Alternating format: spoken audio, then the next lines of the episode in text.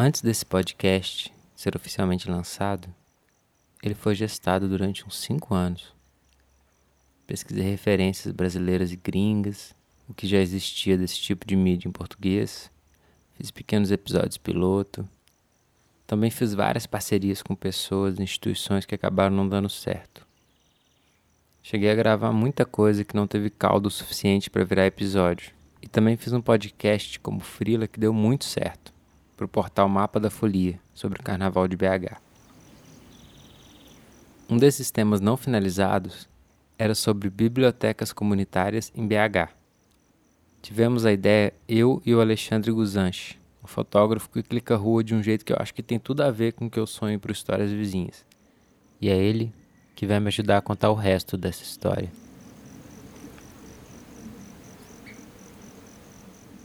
A primeira e única gravação disso foi na Biblioteca Graça Rios, na Vila Paquetá, perto da Lagoa da Pampulha. A porta lá está sempre aberta e depois vamos explicar por quê. Ah, a porta fica aberta mesmo. Oi de casa. Boa tarde. Estamos chegando, hein? Oi. Oi, Ramiro. Tudo bem? Vocês não reparam? Quer ajuda com alguma coisa aí? Não, eu também né? cozinho. Ah, ah, chegou na hora certa. O que, que você está fazendo? Eu tô fazendo um teste. Você vem? Não, eu dou Doa? Para quem? a porta dos hospitais. Conversamos com Dona Vanilda de Jesus Pereira. Nesse dia, ela tinha recebido uma grande doação de alimentos e estava fazendo marmitas para doar nas filas e corredores de hospitais. Para aquelas pessoas que ficam muitas horas esperando e às vezes vêm do interior com pouco dinheiro. O que você fazendo aqui? Segunda que você não sabe, você não vinha Eu caí de paraquedas aqui. É, menina, é isso. A gente vai no 1 de maio, vai no Venda Nova, Justinópolis, São Benedito, Odilon Beres, Barão Homem de Melo. é todo dia? Não, é só que é? no sábado. A gente Ah, tem que trabalhar para comprar as coisas, né? Tá certo. Senão, isso, isso vocês fazem com doação? com doação a gente compra também. Uhum. Faz vaquinha aqui entre os voluntários, faz vaquinha e compra. Bem fartas as doações, né? Não, tá farta não, tá fartando tudo, você quer dizer, né? Eu precisava de batata, bastante, né? Porque faz volume. O objetivo desse episódio não é contar toda a história dela, porque isso muitos sites e jornais já fizeram muito bem, e vai ter os links no episódio. Mas foram tantas pessoas contando essa história que esqueceram em certo ponto de simplesmente ouvir quem realmente importa: a própria Vanilda.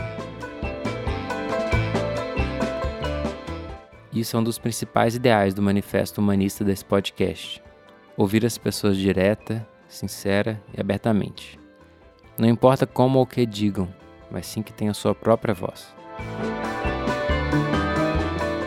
Quando pesquisamos sobre a história dela para a gravação, todos os textos contavam sobre um fato de sua adolescência que diziam ter sido decisivo para todo o trabalho com literatura que ela fez depois por décadas e décadas. Mas quando fomos perguntar para ela mesma o que esse fato tinha significado, ela disse uma coisa que nós não esperávamos.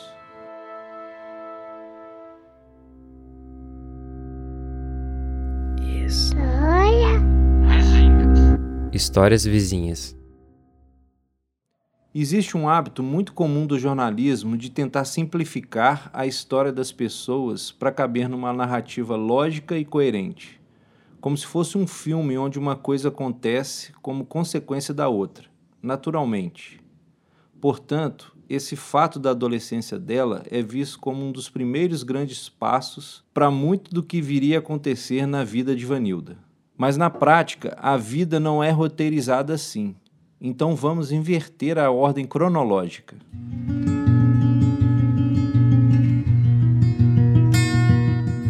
Como o foco desse episódio aqui é justamente esse fato, ele fica, portanto, no fim dessa história, para o clímax final. E o começo é esse momento aqui que eu estou gravando essa locução. E lembrando do dia que fomos conversar com a Vanilda. Mas isso já começamos a contar lá atrás. A gente desceu então da cozinha para o espaço onde é atualmente sua biblioteca. Ô, Gu, é casa de cenário. Casa de cenário. De cenário. Aqui tem fisioterapia. Tá ruim aqui embaixo, né? Tá tem tendo? zumba, tem. Que eu vi lá no site que é algumas atividades, mas eu vi, acho que era yoga. Que É yoga tá que parou, voluntário. é sem voluntário. Tem fisioterapia na, na terça, 10 horas da manhã. Tem zumba na quinta, é, 4 horas da tarde. Hoje já teve. A Avanida deu o nome de Graça Rios para sua biblioteca, por causa de uma escritora belo-horizontina com quem ela tem amizade e projetos, para homenagear alguém ainda em vida e não póstumamente, como a maioria das instituições. A Biblioteca Graça Rios mesmo. Eu não acostumei até hoje com esse grande coração. Não tem o Chagas. Grande coração que tem Chagas. O nome que está em letras grandes na fachada é Casa do Grande Coração. Isso por causa de um famoso apresentador e pré-pré-pré-candidato à presidência. Um menino com um nariz muito grande.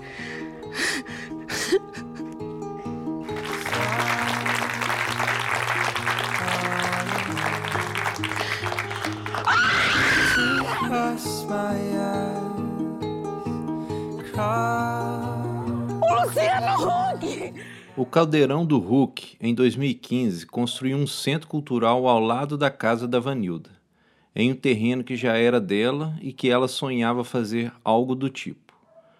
De fora já se vê que é uma casinha de madeira, num estilo meio americanizado, como várias coisas do Hulk.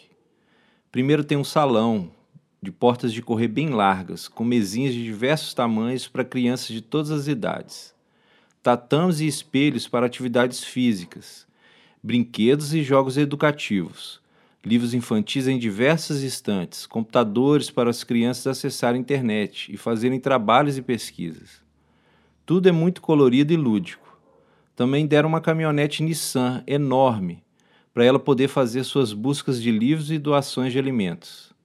E até mudaram o nome na porta para esse Casa do Grande Coração, em referência ao tanto de ações sociais que ela já fez na vida e ao seu grande coração, onde já couberam quase 50 pessoas que a chamam de mãe. Criou Nem parei para pensar. 48 filhos, que foram chegando das mais variadas maneiras. Porque para os meus filhos eu imagino que não é muito fácil estar deitado na cama, levanta filho, tem mais um para deitar com você. E eles nunca levantaram a voz para mim.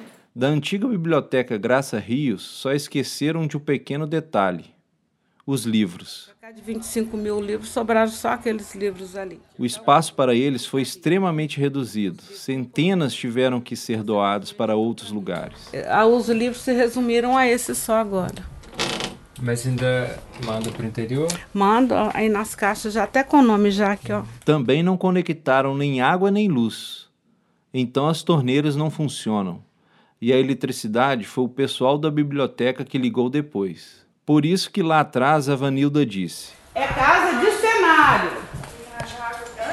Casa de cenário. Prazer de fazer uma televisão eh, que tente resolver as coisas, que tenha uma cauda longa, que deixe uma esteira de coisas boas depois que o caldeirão passa. Aquela caminhonete Luciano Huck. Não, você tá doido, menino. Eu não vou pagar imposto daquilo, não. Ele me deu, ele me deu a caminhonete, esqueceu de me dar a metralhadora para meter a sala. Eu não dou conta de pagar o imposto daquele. Um pneu daquele carro ali, eu tinha que Você trabalhar. vendeu? Vendi. Com o dinheiro dela, construí três barracão, comprei oito padrão de luz, Nossa. pus é, todo, coloquei calha. Então ela, ela- ela era uma. É uma. Nissan. Mas os livros seguem lá. E é por isso que a porta desse espaço fica aberta, porque as pessoas podem pegar os livros praticamente a qualquer hora. Talvez só não de madrugada, mas se chamar no portão, pode até ser que sim. Para algumas pessoas, existem muitas portas que estão sempre tão abertas que parecem que nem existem. Tudo é mais fácil. Mas para outras pessoas, essas portas fechadas são reais e podem ser obstáculos para coisas importantes. Um ônibus que atrasa pode custar uma vaga de emprego. Uma vizinhança barulhenta pode custar a concentração para estudar. Um documento na mão pode ser a diferença entre pegar ou não um livro. Tentei pegar um livro para minha filha, que ela está fazendo faculdade. Eu fui lá pegar um livro emprestado que eu trabalhava na região da Savassi. Eu vou passar na prefeitura, na, na biblioteca ali, pego um livro emprestado que ela lê e depois devolvo. Eu não pude trazer o livro porque eu estava sem identidade, sem comprovante de residência. Então a biblioteca não é pública. Quer dizer, se você não tiver comprovante de residência, identidade, então você não pode ler?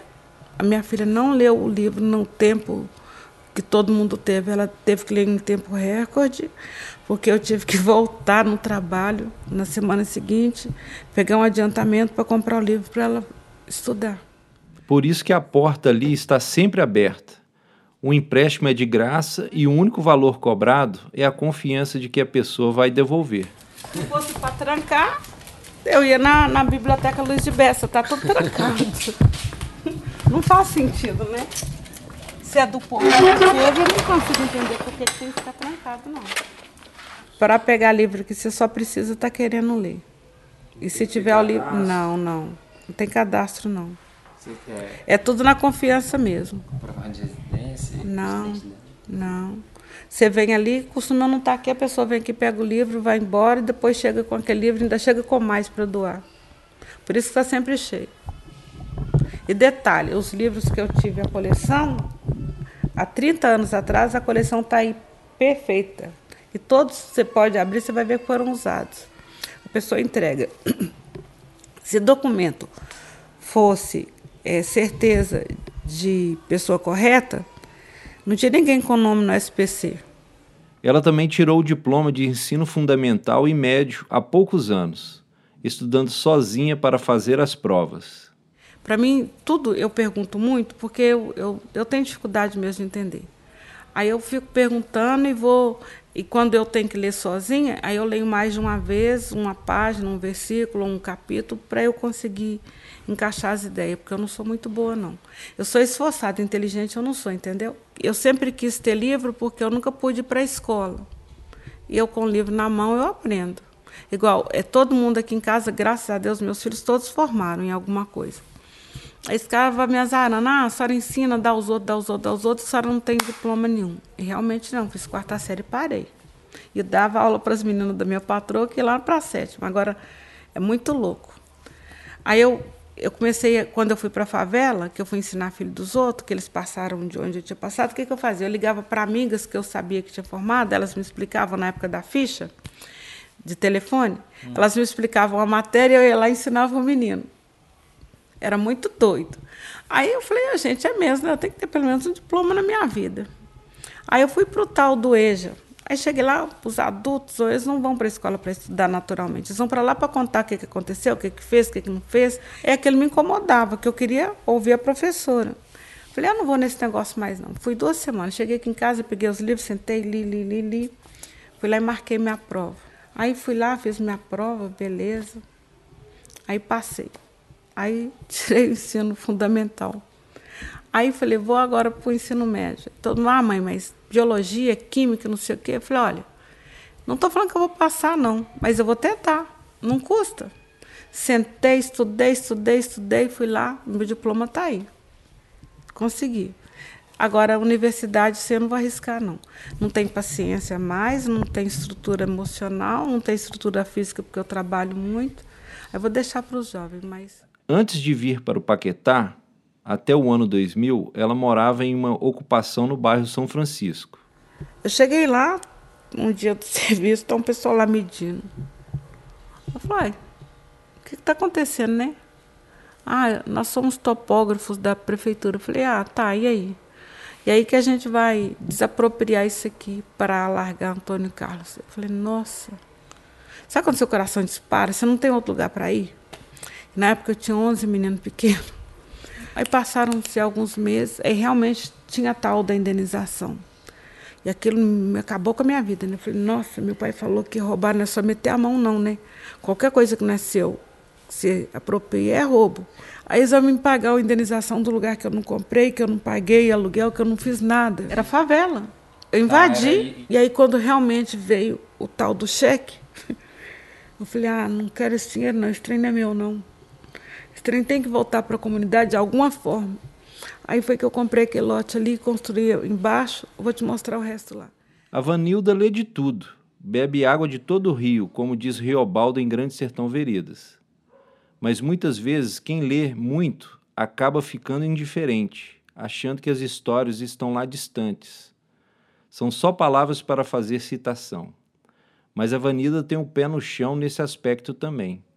Toda história ela traz para sua vida e tira interpretações muito fortes e pessoais. Você sabe um cara que, assim, eu não leio e, não, e, filho meu, se depender de eu incentivar a ler, ele não vai ler.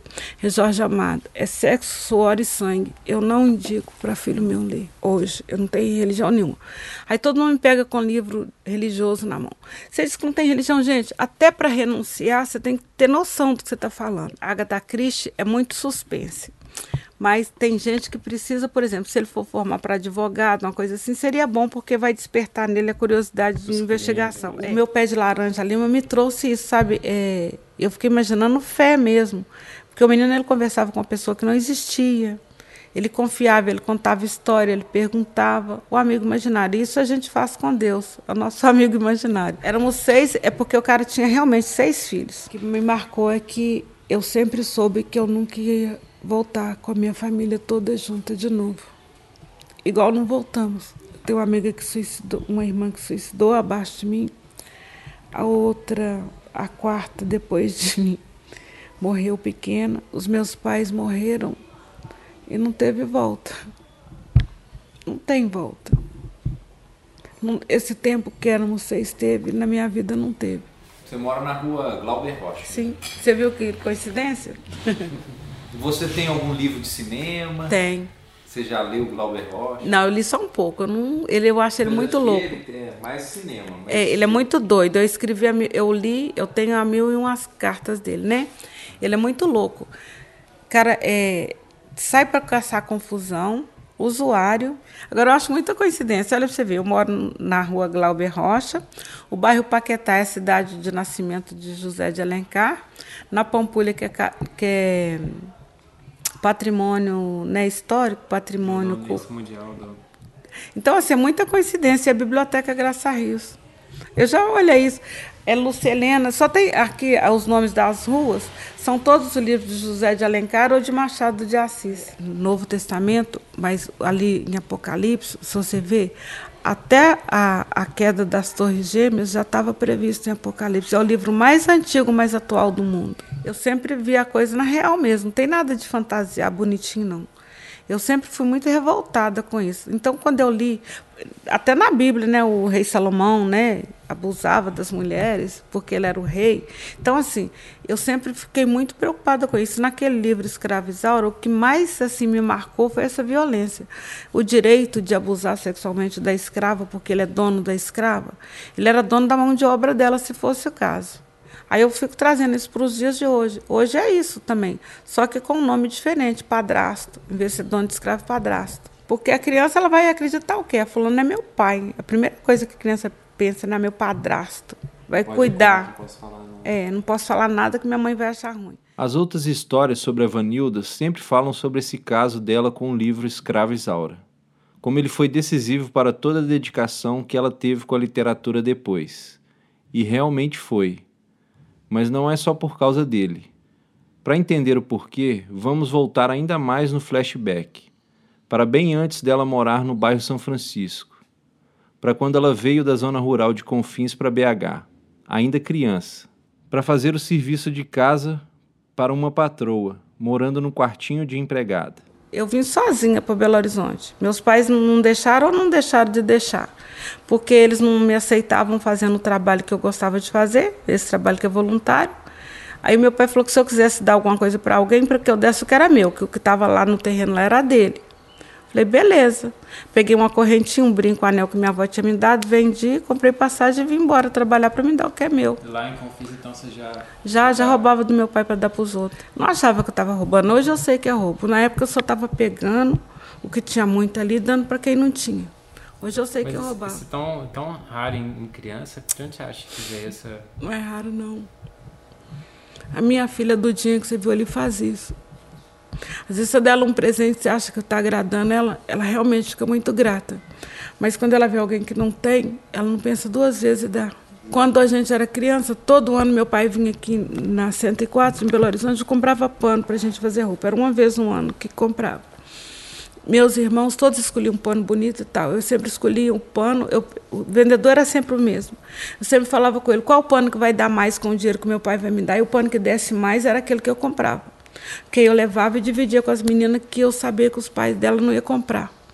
Aí, quando era Natal, Ano Novo, sai aquele monte de menina com a roupa tudo num pano só. Tudo igual. tudo igual. Veio vestido igual pra nova. Foi em 1977. Eu tinha 13 para 14 anos já. Fui trabalhar numa casa que era para eu é, ensinar as filhas da minha patroa a fazer para casa e arrumar a casa, né? E um certo dia lá a escola mandou que as meninas lessem dois livros para fazer trabalho de escola. E elas não gostavam de ler. E nesse dia, da, a filha mais velha dela falou: Vanilda, hoje já deu, né? Chega.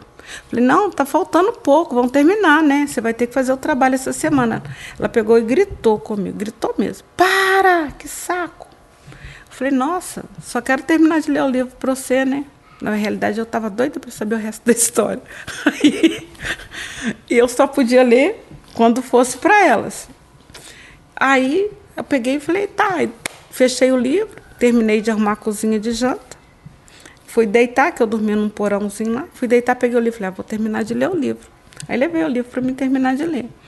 A filha pequenininha da minha patroa vomitou e ela tinha nojo disso. Ela pegou, foi lá me pedir para dar banho na menina. Quando ela viu o livro e gritou: que, que meu livro está fazendo aqui? Que livro que era? Escravizaura. Aí eu, toda entusiasmada, queria contar para ela. Ela pegou, mandou calar a boca e juntar minhas traias. Aí eu falei assim: Não, deixa eu contar para a senhora. Não quero saber, não. Não estou te pagando para ficar lendo meus livros. Onde você quer chegar lendo o livro? Aí eu, como todo adolescente rebelde, falei: Onde que eu posso chegar lendo Escravizaura? Eu já durmo no porão? Acho que foi a gota d'água que ela precisava, né? Ela pegou e mandou juntar meus três. Aí eu falei, tá. Aí eu falei com ela, tá, deixei ela gritando lá no quarto, que ela continuou gritando. Fui lá no quarto dela, peguei a menina, dei banho, porque afinal de contas a neném tinha nada com isso, né? A errada no caso era eu que peguei o livro, não pedi emprestado, peguei e levei. Fui lá, dei banho na neném, troquei de roupa. Quando eu disse, ela estava lá sentada, lá numa cadeira perto da minha cama, com o dinheiro na mão, batendo assim. Aqui seu dinheiro. Eu pensei que era só uma força de expressão junto aos seus trem foi embora, mas não era nada, para mim mesmo. De noite. De noite. Eram as três horas da manhã.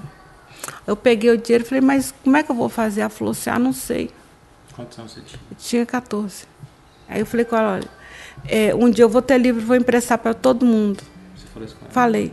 Ela riu horrores. Assim, aquele, sabe aquele riso de deboche? Não sei o que que ela pensava na época, não. Enfim, chegamos ao clímax desse episódio. Se fosse um filme de herói, seria um momento perfeito para explicar onde nasce a motivação de toda a jornada da Vanilda. É o tio Ben do Homem-Aranha, o assassinato dos pais do Batman, a missão que ela aceita. Tudo que a gente havia lido sobre a Vanilda sempre terminava essa história nesse ponto. Deixava meio subentendido que a patroa tinha sido a vilã perversa que motivou a heroína. A ficção que a gente vê o tempo todo geralmente faria assim, porque são baseados em conflitos, pessoas presas por dívidas que dão sentido à sua vida. Mas faltou só um fato para toda essa narrativa ser real. Perguntar para a própria Vanilda o que ela achou dessa experiência.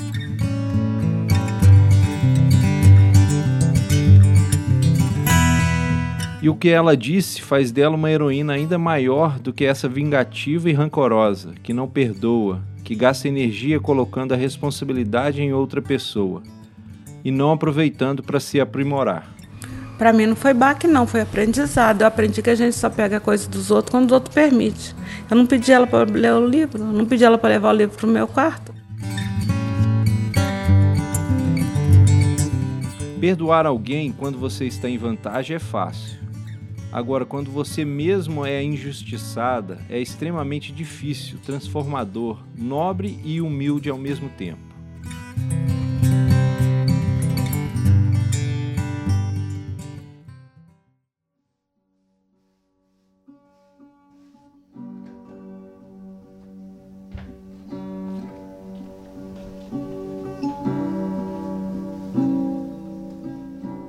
Além de conhecer a história inspiradora e emocionante da Vanilda, também fica outra mensagem aqui, de tentar se abrir mais para o inacreditável que pode ser outra pessoa, outra vida, outros lugares, ao invés de tentar já chegar com uma caixinha pronta.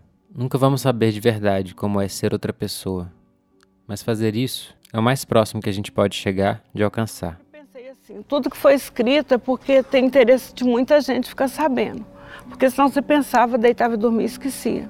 A partir do momento que você escreveu, é porque é para mais gente tomar conhecimento.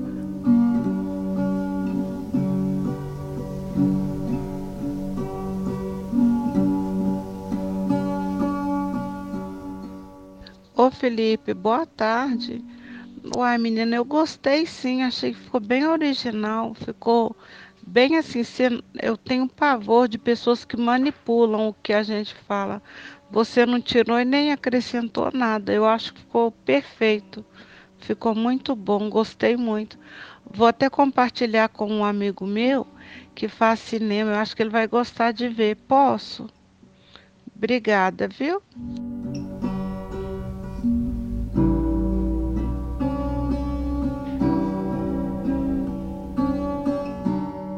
Os créditos das trilhas estão na descrição do episódio. Lá também tem links para conhecer e ajudar o trabalho da Vanilda, além de sites com os trabalhos do Guzanche. Muito obrigada, Vanilda, por nos receber, com votos fortes dos dois para que ela tenha muita alegria, saúde e força. E que mais gente se inspire nela e continue seu trabalho. Muito obrigado ao Guzanche pela parceria nessa empreitada. Acho que até os erros são parte do aprendizado com o podcast. Até a próxima.